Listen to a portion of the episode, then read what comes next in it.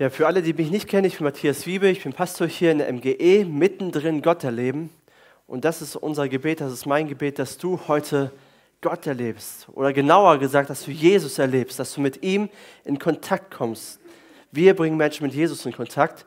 Und wir befinden uns gerade in einer Predigtserie, Freue dich Welt. Das ist unsere Weihnachtspredigtserie. Warum Freue dich Welt? Weil ich glaube, die Weihnachtsbotschaft, der Kern der Weihnachtsbotschaft ist Freude. Jesus kommt auf diese Welt. Freude ist das, was Weihnachten eigentlich bewirken will oder die Botschaft dahinter. Vor zwei Wochen habe ich darüber gesprochen, dass Freude etwas anderes ist als Glück. Freude ist unterschiedlich, ist etwas ganz, ganz anderes. Glück ist von unseren Umständen abhängig. Aber Freude ist zu jeder Zeit möglich. Freude ist zu jeder Zeit möglich. Schmerz ist unvermeidlich. Herausforderungen sind unvermeidlich. Aber für Freude können wir uns entscheiden. Und du kannst Freude erleben inmitten deiner herausforderndsten Momente in deinem Leben. Und ich habe vor zwei Wochen gesagt, um Freude zu erleben, brauchst du eine starke Glaubensüberzeugung in Gott. Dass Gott gut ist und dass er für dich ist, auch wenn das Leben gegen dich ist. Du brauchst Gott vertrauen ja, und ein Glauben, dass Gott alles zum Besten führen wird, jede Situation in deinem Leben, dass er es gut mit dir meint. Und um Freude zu erleben, brauchst du ein dankbares Herz. Du musst dich für Dankbarkeit entscheiden, weil Gott so viel Wunderbares in deinem Leben tut. Die Woche habe ich ein Zitat gelesen, auch um das zusammenzufassen. Und dort heißt es, nicht die Glücklichen, nicht die Glücklichen sind dankbar, es sind, es sind die Dankbaren, die glücklich sind. Das fand ich richtig gut. Es sind die Dankbaren, die glücklich sind. Wenn du anfängst, Danke zu sagen und wirklich dankbar zu sein, kommt Freude in dein Leben. Also frei, Weihnachten soll oder ist ein Freudenfest. Und das wünschen wir uns. Danach sehnen wir uns, dass wir, ja, dass wir Freude haben, dass viel Lachen ist, dass heile Beziehungen da sind, dass Intimität da ist in der Familie. Aber die Realität sieht meistens ganz, ganz anders aus bei den meisten Menschen.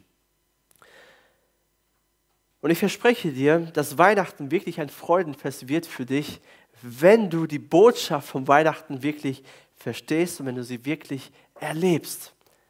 Und diese Botschaft ist die gute Nachricht, ist das Evangelium. So lautet auch meine, so meine Predigt heute, Freude durch das Evangelium. Und Lukas 2, Vers 10 bis 11, dort steht, aber der Engel sagte zu ihnen, ihr braucht euch nicht zu fürchten. Ich bringe euch eine gute Nachricht. Ich bringe euch das Evangelium, über die im ganzen Volk große Freude herrschen wird. Sag mal große Freude. Ja, das hört sich schon mal gut an. Große Freude. Heute ist euch in der Stadt Davids ein Retter geboren. Es ist der Messias, der Herr. Über diese drei Punkte über diese drei Worte möchte ich mit euch sprechen. Über die große Freude, über den Retter und darüber, dass der, dass der Engel sagt, ich bringe euch, ich verkündige euch diese, groß, diese frohe Botschaft. Ich möchte heute, das ist eine ganz einfache Predigt, ich möchte einfach über das Evangelium reden, über diese Botschaft, was sie eigentlich bedeutet. Und ich bete so sehr, dass du das heute nicht nur mit deinem Verstand begreifst, sondern dass du es wirklich erlebst dass du diese Freude, die diese Botschaft bringt, erlebst heute Morgen. Und ich glaube, der Geist Gottes möchte das tun. Ich möchte gerade jetzt beten dafür. Jesus, wir danken dir für dein Wort. Wir danken dir für Weihnachten. Wir danken dir für die Botschaft von Weihnachten, für das Evangelium. Und ich bitte dich doch, dass du durch deinen Geist heute wirkst und dass du unsere Herzen öffnest und dass du ja, uns diese Freude gibst, die deine gute Nachricht verbreitet. Amen. Also, das ist mal auch mein erster Punkt. Das Evangelium bringt große Freude. Lukas schreibt, dass durch das Evangelium große Freude im ganzen Volk überall herrschen wird. Also das Evangelium, diese gute Nachricht, ist so gut, dass man nicht anders kann, als sich zu freuen. Sie ist so gut, dass du begeistert bist darüber. Was ist an dieser guten Nachricht so gut? Warum kann man sich so darüber freuen?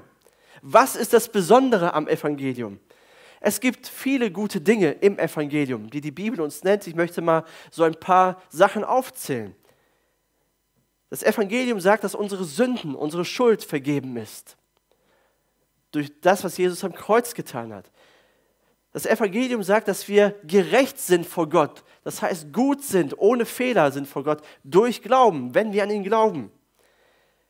Das Evangelium sagt, dass wir Gott nicht mehr zornig ist auf uns, dass wir erlöst sind von aller Schuld, dass wir befreit sind von aller Sklaverei der Sünde, dass wir errettet sind aus der Hölle hin, hinein in den Himmel, dass wir ewiges Leben haben und dass es einen Tag gibt, einen Ort gibt, wo keine Schmerzen mehr sind, keine Trauer, keine Not mehr. Das ist im Evangelium. Und das ist doch gut, oder? Das ist eine gute Nachricht. Aber das ist nicht das Beste am Evangelium. Das ist nicht das Beste. Und Paulus, der einen Großteil des Neuen Testaments geschrieben hat, der viele Kirchen und Gemeinde, Gemeinden gegründet hat und der die, das Evangelium überall, wo er war, verkündet hat, er beschreibt wirklich das Größte und Schönste und das Beste von dem Evangelium. Das lesen wir in 2. Korinther Kapitel 4 ab Vers 4. Vers 4 und 6 möchte ich euch vorlesen. Und er schreibt, der Gott dieser Welt hat sie mit Blindheit geschlagen. Darauf kommen wir auch noch. Sodass ihr Verständnis verfinstert ist und sie den strahlenden Glanz des Evangeliums nicht sehen. Den Glanz der Botschaft von der Herrlichkeit dessen, der Gottes Ebenbild ist, Christus.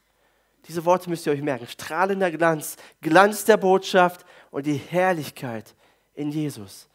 Der nächste Vers. Denn derselbe Gott, der gesagt hat, aus der Finsternis soll Licht hervorstrahlen, der hat es auch in unseren Herzen hell werden lassen, so dass wir in der Person von Jesus Christus den vollen Glanz von Gottes Herrlichkeit erkennen. Den vollen Glanz von Gottes Herrlichkeit. Das sind so die Worte, die in diesen beiden Versen herausstechen. Und in diesen beiden Versen kommt die Tiefe des Evangeliums zum Vorschein. Und wir sehen Parallelen in diesen Versen. Gott hat uns erkennen lassen, was für einen Glanz, was für eine Schönheit das Evangelium hat. Und Paulus sagt nicht nur, dass das Evangelium herrlich ist, dass es nicht nur wunderschön ist, sondern dass er uns auch die Erkenntnis dazu gegeben hat. Und das bedeutet, das Wort erkennen bedeutet, dass wir ein umfangreiches Wissen, eine umfangreiche Erfahrung dessen hat, was Gott für uns in Jesus Christus getan hat. Also das Evangelium ist das Evangelium der Herrlichkeit Gottes, die wir erfahren haben. Das Evangelium, das Licht des Evangeliums strahlt. Das Licht ist die Herrlichkeit Jesu oder die Herrlichkeit Gottes. Paulus, er erklärt mal in einem anderen Brief, im ersten Korintherbrief, was das Evangelium ganz sachlich beinhaltet. Was dazugehört, wovon reden wir eigentlich, wenn wir von der guten Nachricht reden? Und da schreibt er in 1. Korinther 15, Vers 3 und 4 folgendes. Er sagt, zu dieser Botschaft, zu diesem Evangelium, zu dieser guten Nachricht, wie auch immer man das nennen mag, die ich so an euch weitergegeben habe, wie ich selbst sie empfing, gehören folgende entscheidende Punkte. So, er sagt ja, was das Evangelium beinhaltet. Christus ist in Übereinstimmung mit den Aussagen der Schrift mit der Bibel für unsere Sünden gestorben. Er wurde begraben und drei Tage danach hat Gott ihn von den Toten auferweckt. Auch das in Übereinstimmung der Schrift. Also, was ist das Evangelium? Christus ist gestorben, er ist begraben und er ist auferstanden. Zur Vergebung unserer Schuld und Sünden, damit wir zurück können zu Gott. Das ist ganz sachlich, ganz das ist der Inhalt vom Evangelium. Also das Evangelium, die gute Nachricht, ist ein Event, ein Ereignis in der menschlichen Geschichte. Vor 2000 Jahren kam Jesus auf diese Erde. Er lebte das perfekte Leben, was wir eigentlich hätten leben sollen, aber nicht können. Er starb für deine und meine Schuld. Nach drei Tagen, er wurde begraben, nach drei Tagen stand er wieder auf von den Toten. Wenn das nicht geschehen wäre, gäbe es kein Weihnachten, gäbe es keine gute Nachricht, gäbe es keine Hoffnung, gäbe es keine Freude. Es ist historisch geschehen. Jesus ist gekommen, er ist gestorben und er ist auferstanden. Aber in dem anderen Vers, was, was ich euch vorher gelesen habe, macht Paulus was klar. Er sagt, wir verstehen das Evangelium nicht Und es hat keine Auswirkung für unser Leben, wenn wir nicht die Herrlichkeit und die Schönheit und den Glanz in diesen Ereignissen sehen. Versteht ihr? Das Evangelium hat keine Auswirkung für dein Leben, wenn du nicht die Schönheit, die Herrlichkeit und den Glanz in dem siehst, dass Jesus gekommen ist, gestorben ist und auferstanden ist. Dann ist, Evangelium nicht, ist das Evangelium nicht dein Schatz, das Kostbarste, was du hast. Und deswegen kann es dann auch nichts bewirken. Herrlich, also die Herrlichkeit Gottes bedeutet die Schönheit Gottes, dass Gott wertvoll ist. Wenn das Evangelium nicht wertvoller ist als alles andere, was du hast in deinem Leben, hat es keine Kraft. An das Evangelium zu glauben bedeutet die Schönheit im Evangelium zu sehen, das Geniale, das unfassbare Geschenk Gottes für dich. Dass Jesus stirbt und aufersteht, ist etwas Gewaltiges, etwas Schönes, es ist kostbar. Und deswegen hat es so viel Kraft. Wenn etwas wirklich kostbar ist in deinem Leben, dann schätzt du es wert. Wenn du dein neues Auto kaufst, dein Lieblingsauto, worauf du lange gespart hast und nicht geleast hast, sondern richtig bezahlt hast, dann freust du dich darüber, weil es wertvoll ist. Du schaust es an, du fährst gerne damit, du pflegst es und hegst es. Es gehört dir, es ist wertvoll. Und wie viel mehr sollte das Evangelium wertvoll sein in unserem Leben? Ich will es euch noch an einem anderen Beispiel erklären. Ich hoffe, es kommt rüber, was ich meine. So, das ist ein Stuhl, auf dem ihr sitzt. Und ähm, ich möchte mal den Glauben an das Evangelium mit diesem Stuhl be beschreiben. Ich glaube, dass dieser Stuhl mich hält, oder? Hält er sieht stabil aus, ich spüre das. Also ich glaube, dieser Stuhl ist real, der Stuhl ist wahr, er ist wirklich da. Aber ich glaube es erst richtig, wenn ich mich draufsetze, oder? Dann weiß ich wirklich, dieser Stuhl hält mich und es ist wirklich wahr, ich habe es erlebt. Und so behandeln wir auch oft äh, Jesus oder das Evangelium. Wir hören die Botschaft, wir denken, okay, das ist plausibel, das ist richtig, wir setzen uns drauf, ja, das stimmt alles, Jesus ist gut. Aber wovon Paulus im zweiten Korintherbrief steht, ist viel, viel mehr. Manche Menschen sehen diesen Stuhl und er ist wahr, er ist richtig, aber sie würden sich diesen Stuhl niemals in den Wohnzimmer stellen, weil er nicht schön genug ist. Das ist alles gut, aber er ist nicht schön genug. Und Paulus sagt hier, du hast das Evangelium erst verstanden, wenn dieser Stuhl das Schönste, das Genialste, das Beste in deinem Leben ist. Dann hast du das Evangelium begriffen. Wenn du da ständig drauf sitzen willst, wenn du es in deinem Wohnzimmer stellen möchtest, wenn du es betrachten möchtest, wenn du, wenn du nicht anders kannst und dich darüber freust, boah, ich habe diesen Stuhl. Er ist wunderschön. Und davon redet Paulus. Er redet nicht einfach nur, dass wir das Evangelium intellektuell verstehen, sondern dass wir es erfahren und die Kostbarkeit und die Schönheit dahinter sehen. Ich möchte es an einem anderen Beispiel deutlich machen, was das Evangelium für uns bewirkt. Ich habe gesagt, das Evangelium bewirkt, dass wir, dass unsere Schuld durch Jesus vergeben ist. Warum ist es gut, dass unsere Schuld und Sünde vergeben wird. Warum ist das gut?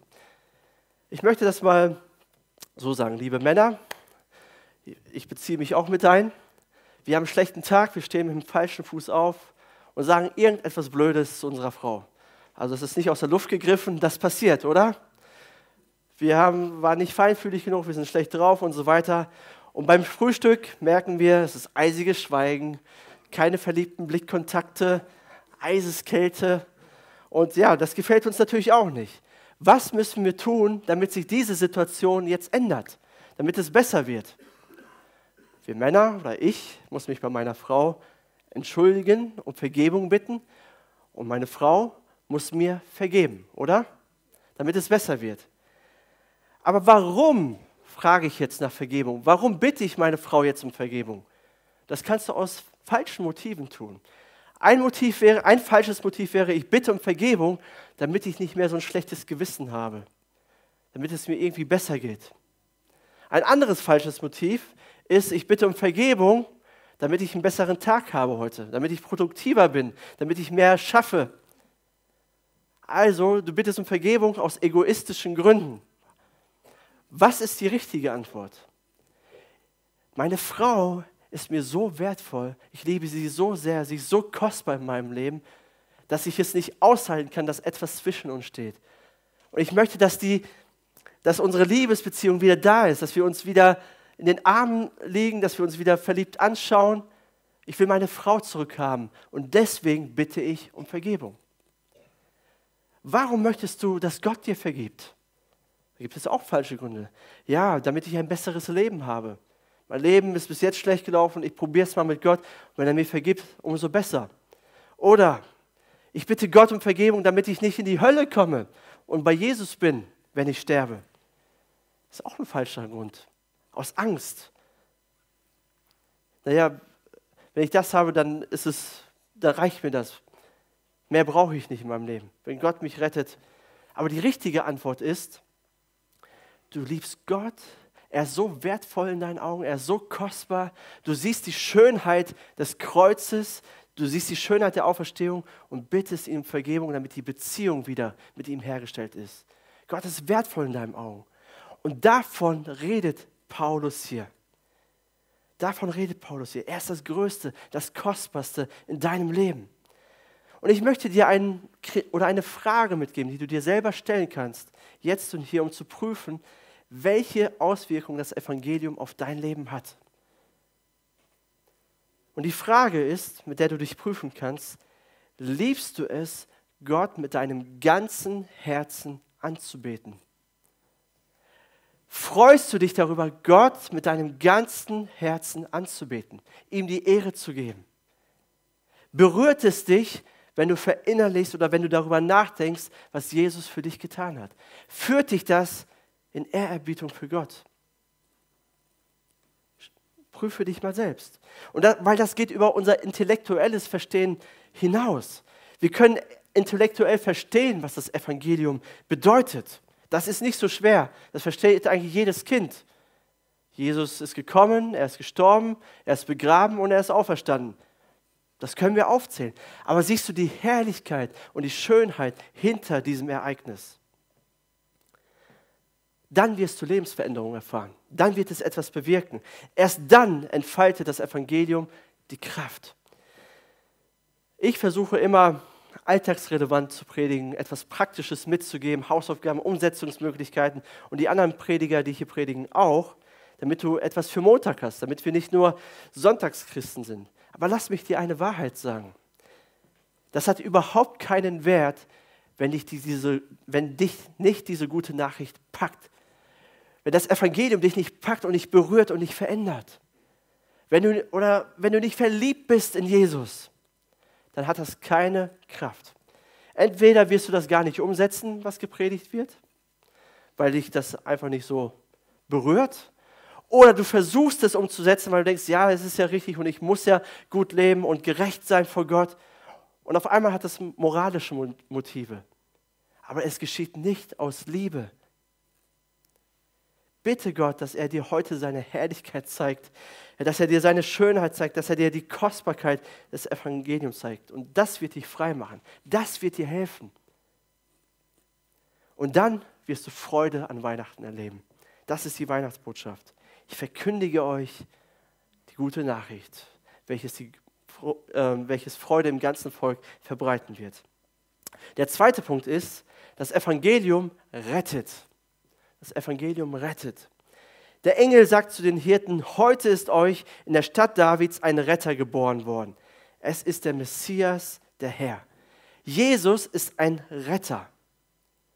Aber wovor oder wovon rettet er uns?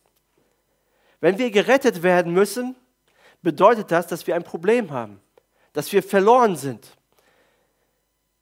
Wir als MGE glauben, ich glaube das, wir predigen das, dass es in dieser Welt Menschen gibt, die gerettet sind und Menschen gibt, die verloren sind. Warum ist das so? Was macht einen verlorenen Menschen aus? Und Paulus beschreibt das auch in Vers 4. Er sagt folgendes in Vers 4. Der Gott dieser Welt, und der Gott dieser Welt, damit ist Satan gemeint, damit ist der Teufel gemeint, der Gott dieser Welt hat sie mit Blindheit geschlagen, so dass ihr Verständnis verfinstert ist und sie den strahlenden, strahlenden Glanz des Evangeliums nicht sehen. Den Glanz der Botschaft von der Herrlichkeit dessen, der Gottes Ebenbild ist, Christus. Sie sind blind, ihr Verständnis ist verfinstert und sie sehen nichts. Was bedeutet es, verloren zu gehen oder verloren zu sein?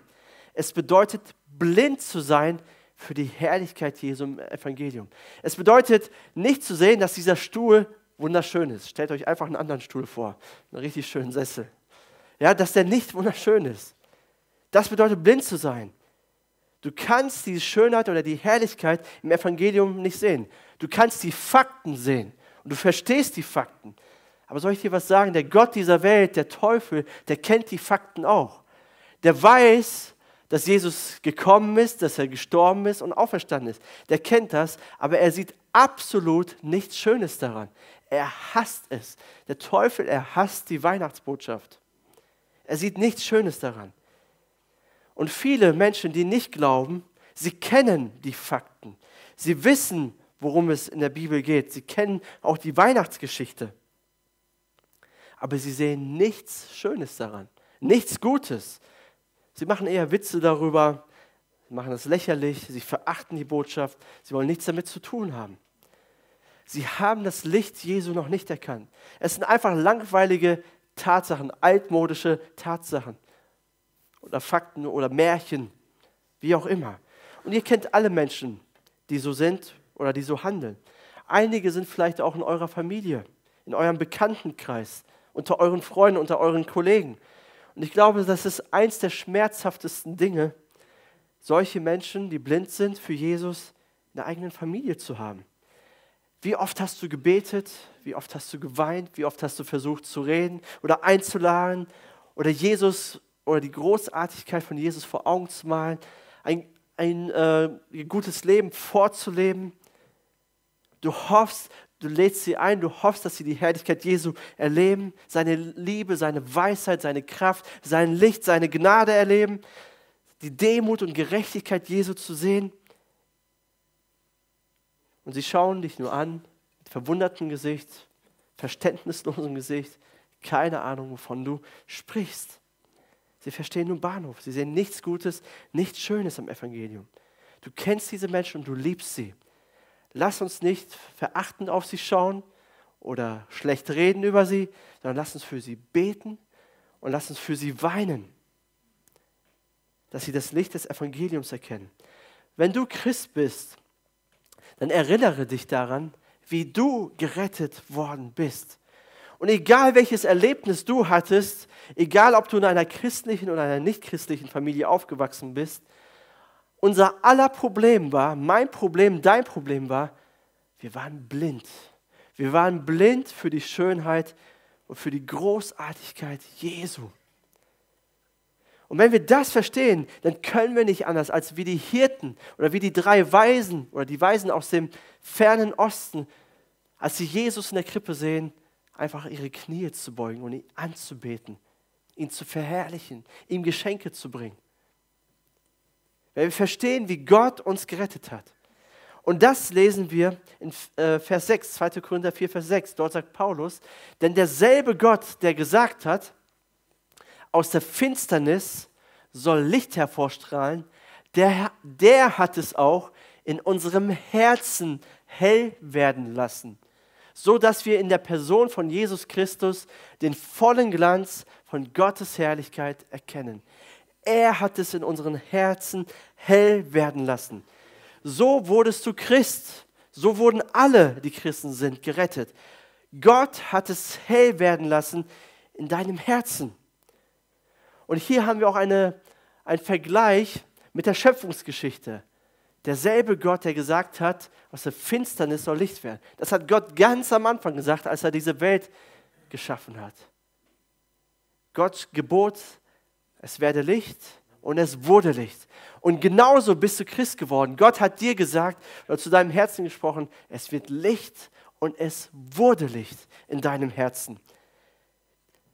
Die Schaffung eines Christen ist ein Wunder, ist etwas Großartiges. Wir waren blind, wir waren voller Finsternis, wir waren voller Egoismus, voller Hartherzigkeit. Wir waren so weit weg von Gott. Wir haben nicht geglaubt. Aber Gott hat gesprochen, es werde Licht und es wurde Licht. Wir waren nicht blind gegenüber den Fakten und Tatsachen. Wir haben vielleicht viele biblische Geschichten gehört, wir haben Konformantenunterricht gemacht, wir haben vielleicht auch zig Predigten gehört. Wir kannten die Fakten, aber wir waren blind für die Schönheit dessen, was Jesus getan hat. Und so werden Menschen gerettet. Gott spricht und es geschieht. Es gibt verschiedene Statistiken und Untersuchungen oder Forschungen dazu, wie lernen Menschen Jesus kennen? Wie, ja, wie äh, fangen Menschen eine persönliche Beziehung mit Jesus an? Wie kommt das? Und natürlich haben wir herausgefunden, dass Menschen, die in Krisensituationen sind, am offensten sind für das Evangelium, für den Glauben. Menschen, die durch eine Scheidung gehen, Menschen, die einen lieben Menschen verloren haben, Menschen, die eine, eine krasse Krankheitsdiagnose bekommen haben. Das sind Menschen, die offen sind für das Evangelium. Sie fragen sich auf einmal, was ist der Sinn des Lebens? Aber glaubt nicht, dass eine Krise dich zu Jesus führt oder dass eine Krise dich rettet. Ich kenne so viele Menschen, die sind durch die krassesten Krisen und Krankheiten gegangen und sie haben die Herrlichkeit des Evangeliums nicht erkannt. Es ist kein Licht im Herzen. Warum? Denn Gott muss sprechen. Gottes Wort muss zu dir kommen und dann geschieht es. Es ist sein souveränes Handeln. Ich erinnere mich an meine Geschichte und ich habe die auch schon öfter hier erzählt, wie Gott zu mir gesprochen hat und das Licht werden lassen hat. Ich bin in einer christlichen Familie aufgewachsen. Ich bin in den Kindergottesdienst gegangen, so wie mein Sohn jetzt auch, gleich von Anfang an in den Kindergottesdienst, habe alle Geschichten gehört, habe so eine Art Konformantenunterricht gemacht und viele andere Dinge. Habe in, in, der Lobpreisband mitgespielt und alles, ne, so die typische christliche Karriere, die man machen kann. Aber, und ich habe mich auch, auch als Kind für Jesus entschieden irgendwie. Ich habe meine Hand gehoben oder was auch immer ich gemacht habe. Aber so eine richtig bewusste Umkehr hatte ich mit 18 Jahren. Und ich erinnere mich noch, ich war zu dem Zeitpunkt, ja, ein Sonntagschrist, würde ich sagen.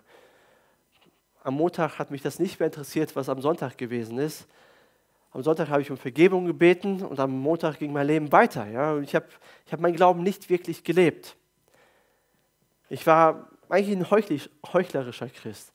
Und dann erinnere ich mich noch, wie ich mit meinem Auto unterwegs war, ein Opel Astra G, ein schwarzen, ein Anthrazit. Ich war da drin und auf einmal habe ich einen Gedanken in meinem Herzen, in meinem Kopf. Und der Gedanke war, Matthias, was tust du? Was für ein Leben führst du eigentlich? Entweder ganz für mich oder gar nicht. Und in dem Moment war mir klar, ich will ganz für Gott sein. Ich will nicht, mehr, ich will nicht gar nichts, sondern ich will ganz für ihn leben. Und ich wusste, was ich in meinem Leben ändern musste. Und ich musste viele Dinge ändern. Aber da habe ich gemerkt, Gottes Licht kommt rein. Das kann bei jedem anders aussehen. Aber das Licht Gottes, das war mein Lichtmoment. Gott hat gesprochen. Ich musste darauf reagieren, aber es war allein sein Werk. Ich habe ständig das Evangelium gehört. Tausendmal, vielleicht noch mehr. Aber da habe ich erst die Schönheit dahinter begriffen, die Herrlichkeit, den Glanz des Evangeliums. Wie sieht das bei dir aus? Wir müssen verstehen, dass wir getrennt sind von Gott, dass wir so zur Welt kommen. Es ist etwas verloren gegangen. Wir brauchen einen Retter und Jesus ist der Retter. Er ist auf diese Welt gekommen, um zu suchen und zu retten, was verloren ist. Und ich gehöre dazu. Ich gehörte dazu. Gott muss zu uns sprechen, es werde Licht. Und das ist die Kraft des Evangeliums. Ich glaube, warum wir manchmal nicht so begeistert darüber sind, ist, weil wir nicht verstanden oder nicht verstehen, wie kraftvoll Gottes Gnade ist, wie Gott uns gerettet hat. Ich habe mich selbst nicht sehend gemacht. Gott hat es getan. Warum hat er es getan? Ich weiß es nicht. Das ist zu viel, das weiß ich, das verstehe ich nicht. Es ist seine unverdiente Gnade. Dass du heute hier sitzt und sein Wort hörst und irgendwie spürst, da ich möchte Jesus nachfolgen, ich möchte, ja, ich möchte zu ihm. Das ist Gnade. Das hast du nicht verdient. Er hat dich gezogen. Er hat es Licht werden lassen. Danke Gott dafür. Bete ihn dafür an. Du hast es nicht verdient. Und auf einmal siehst du die Herrlichkeit des Evangeliums. Wenn du an deinem letzten Tag oder wenn du vor Gott stehst, wenn du gestorben bist, jeder von uns wird einmal vor Gott stehen, alleine. Und wir werden unser Leben verantworten müssen vor Gott, jeder von uns. Und wenn Gott dann vor dir steht und dich fragt, warum willst du in den Himmel? Warum willst du zu mir? Was wirst du Gott sagen? Ich hoffe, du wirst sagen, weil ich an deinen Sohn, Jesus Christus, geglaubt habe. An seine Gnade. Dann wird Gott dich fragen, warum hast du dieser guten Nachricht geglaubt? Ja, weil ich die Schönheit und weil ich die Großartigkeit von Jesus Christus gesehen habe. Weil er das Kostbarste ist für mein Leben, für mich. Und dann wird Gott dich fragen, warum hast du die Herrlichkeit im Evangelium gesehen? Und ich hoffe, du sagst dann nicht, naja, weil ich so schlau bin, weil ich die Bibel gelesen habe, studiert habe, weil ich viele Predigten gehört habe und dann habe ich daraus meine Schlüsse gezogen, dass es doch gut ist für mein Leben. Ich hoffe, das sagst du nicht. Ich hoffe, du sagst dann, weil du meine Augen geöffnet hast für deine Gnade. Es ist allein dein Werk. Danke dafür. Danke dafür. Und ich glaube, wir alle, wenn wir das hören, werden auf unsere Knie fallen und Gott für ewig Danke sagen, weil er so großartig ist, so wundervoll ist. Wir singen ein Lied, auch in MG haben wir heute nicht gesungen, aber diese Zeilen berühren mich immer wieder. Das Lied heißt Gnade so unfassbar. Und da geht es so im Refrain, Gnade so unfassbar, unendlich deine Liebe. Du starbst für mich am Kreuz, den Tod ertrugst du dort. Du gabst dein Leben hin, damit ich nun frei bin. Jesus, ich preise dich, für mich hast du es getan. Ich meine, berühren dich diese Zahlen, berühren dich die Lieder, die wir hier singen. Mutig komme ich vor den Thron. Engel bringen frohe Kunde. Wow, was für Zeilen. Was hat Gott für uns getan? Wenn du nicht begeistert darüber bist, dann weißt du vielleicht noch nicht, wie du gerettet worden bist. Ich glaube, der Lobpreis bei uns, ich rede jetzt ganz konkret von unserer Lobpreiszeit, wird bei uns lebendig werden, wenn wir alle anfangen zu begreifen, was Jesus für uns getan hat. Weil da können wir nicht anders, als Danke zu sagen. Danke, Jesus, für alles. Ist Jesus das Schönste in deinem Leben? Daran erkennst du, ob du Licht in deinem Herzen hast. Der dritte Punkt ist, das Evangelium muss verkündet werden. Der Engel verkündete zum ersten Mal die gute Nachricht. Und diese Aufgabe hat Gott dir und mir übertragen. Und Paulus, er sagt es auch in 2. Korinther 4, Vers 5. Er sagt, bei unserer Verkündigung geht es schließlich nicht um uns, sondern um Jesus Christus, den Herrn. Wir sind nur Diener, eure Diener, weil Jesus uns damit beauftragt hat.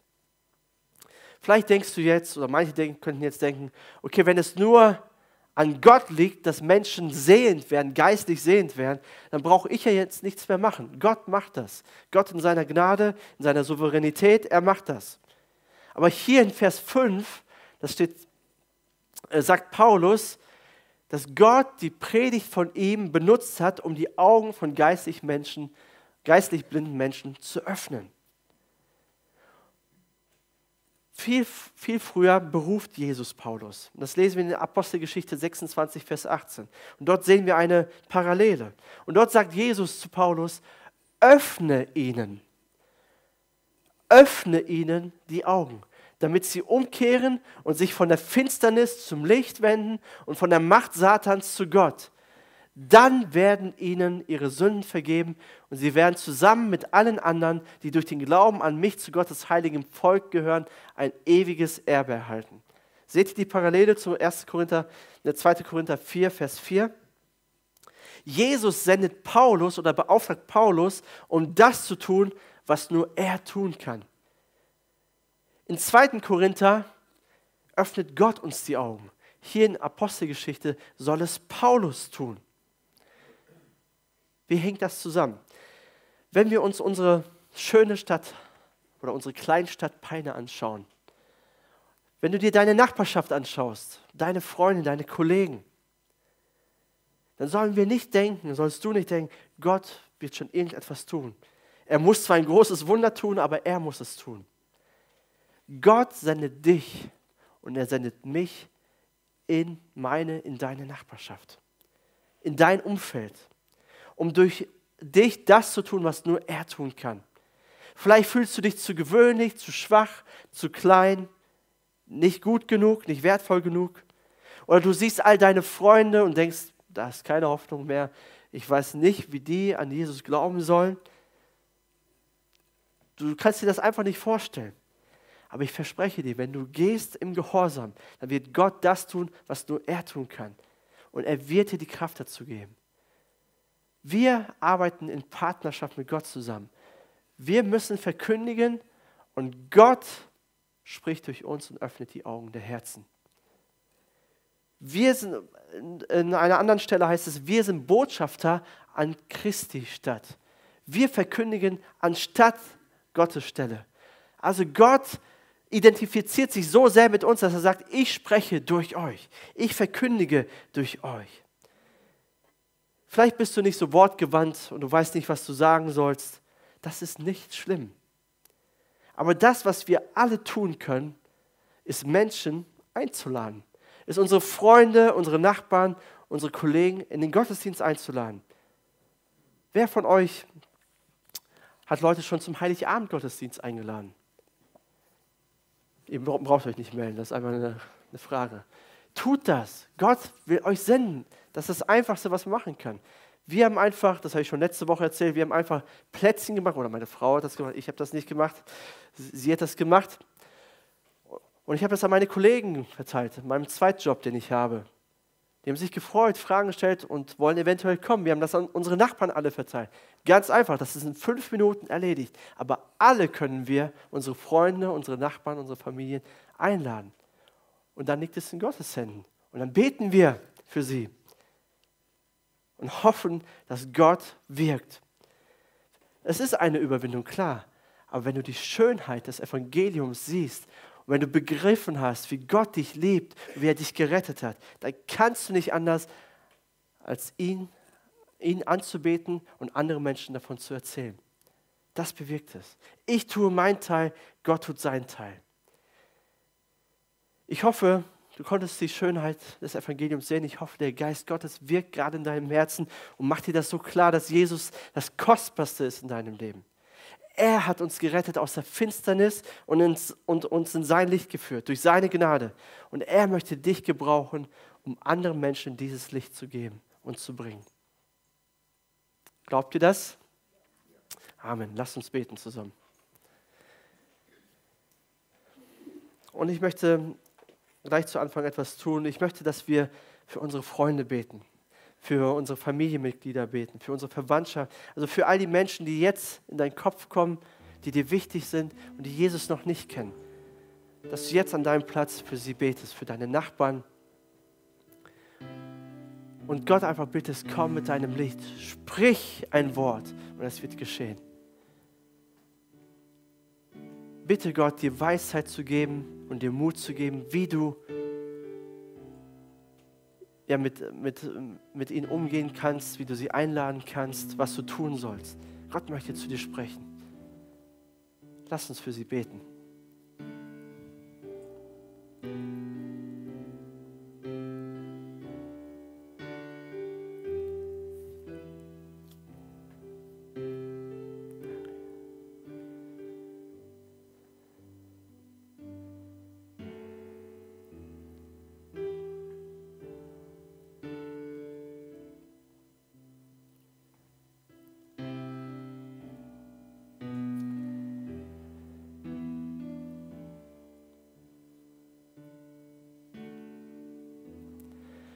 So sehr hat Gott diese Welt geliebt, dass er seinen einzigen Sohn gab, damit alle, die an ihn glauben, nicht verloren gehen, sondern ewiges Leben haben.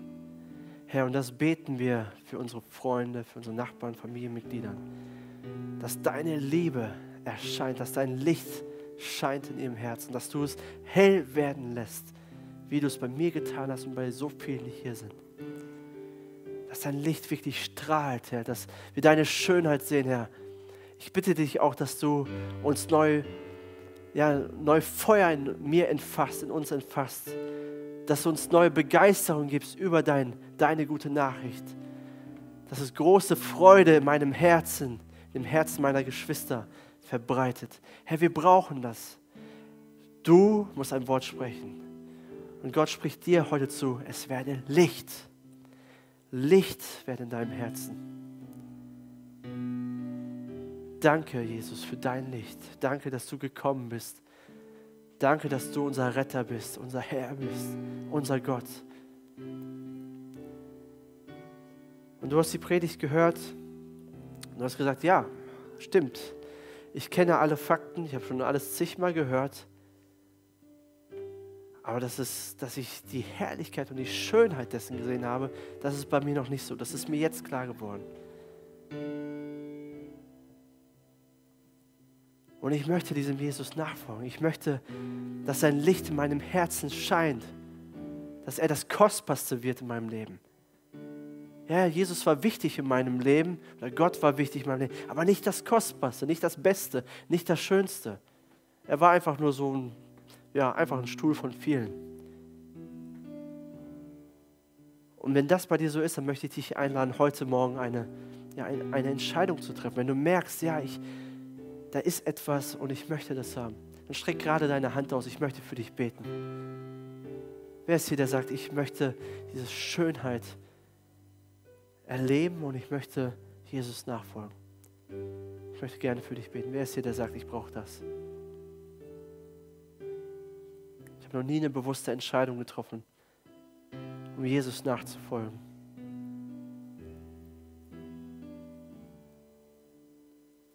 Danke, Jesus, für deine Gnade, die jeden Morgen neu ist, jeden Tag neu ist, dass du treu bist, dass du zu uns hältst. Ich danke dir für alle, die hier sind. Das ist Gnade, dass wir hier sind und dein Wort hören können. Ich bitte dich auch für Heiligabend, für den Gottesdienst, dass du diesen Gottesdienst echt gebrauchst damit wir Licht sind als MGE, dass du das Musical segnest mit den MGE Kids und mit der Jugend, dass richtig, richtig gut wird und viele Leute angesprochen werden, Herr. Herr, wir wollen dein Wort in Weisheit, aber auch mit Kühnheit und Mut verkündigen, hier in Peine. Lass in Peine Licht werden, Herr. Wir beten für unsere Stadt. Herr, dass immer mehr und, Mensch, mehr, und mehr Menschen dein Licht erkennen und strahlen. Herr, dass Freude sich in unserer Stadt verbreitet durch dein Evangelium. Dass unsere Stadt eine andere wird. Danke dafür. Segne unseren Bürgermeister.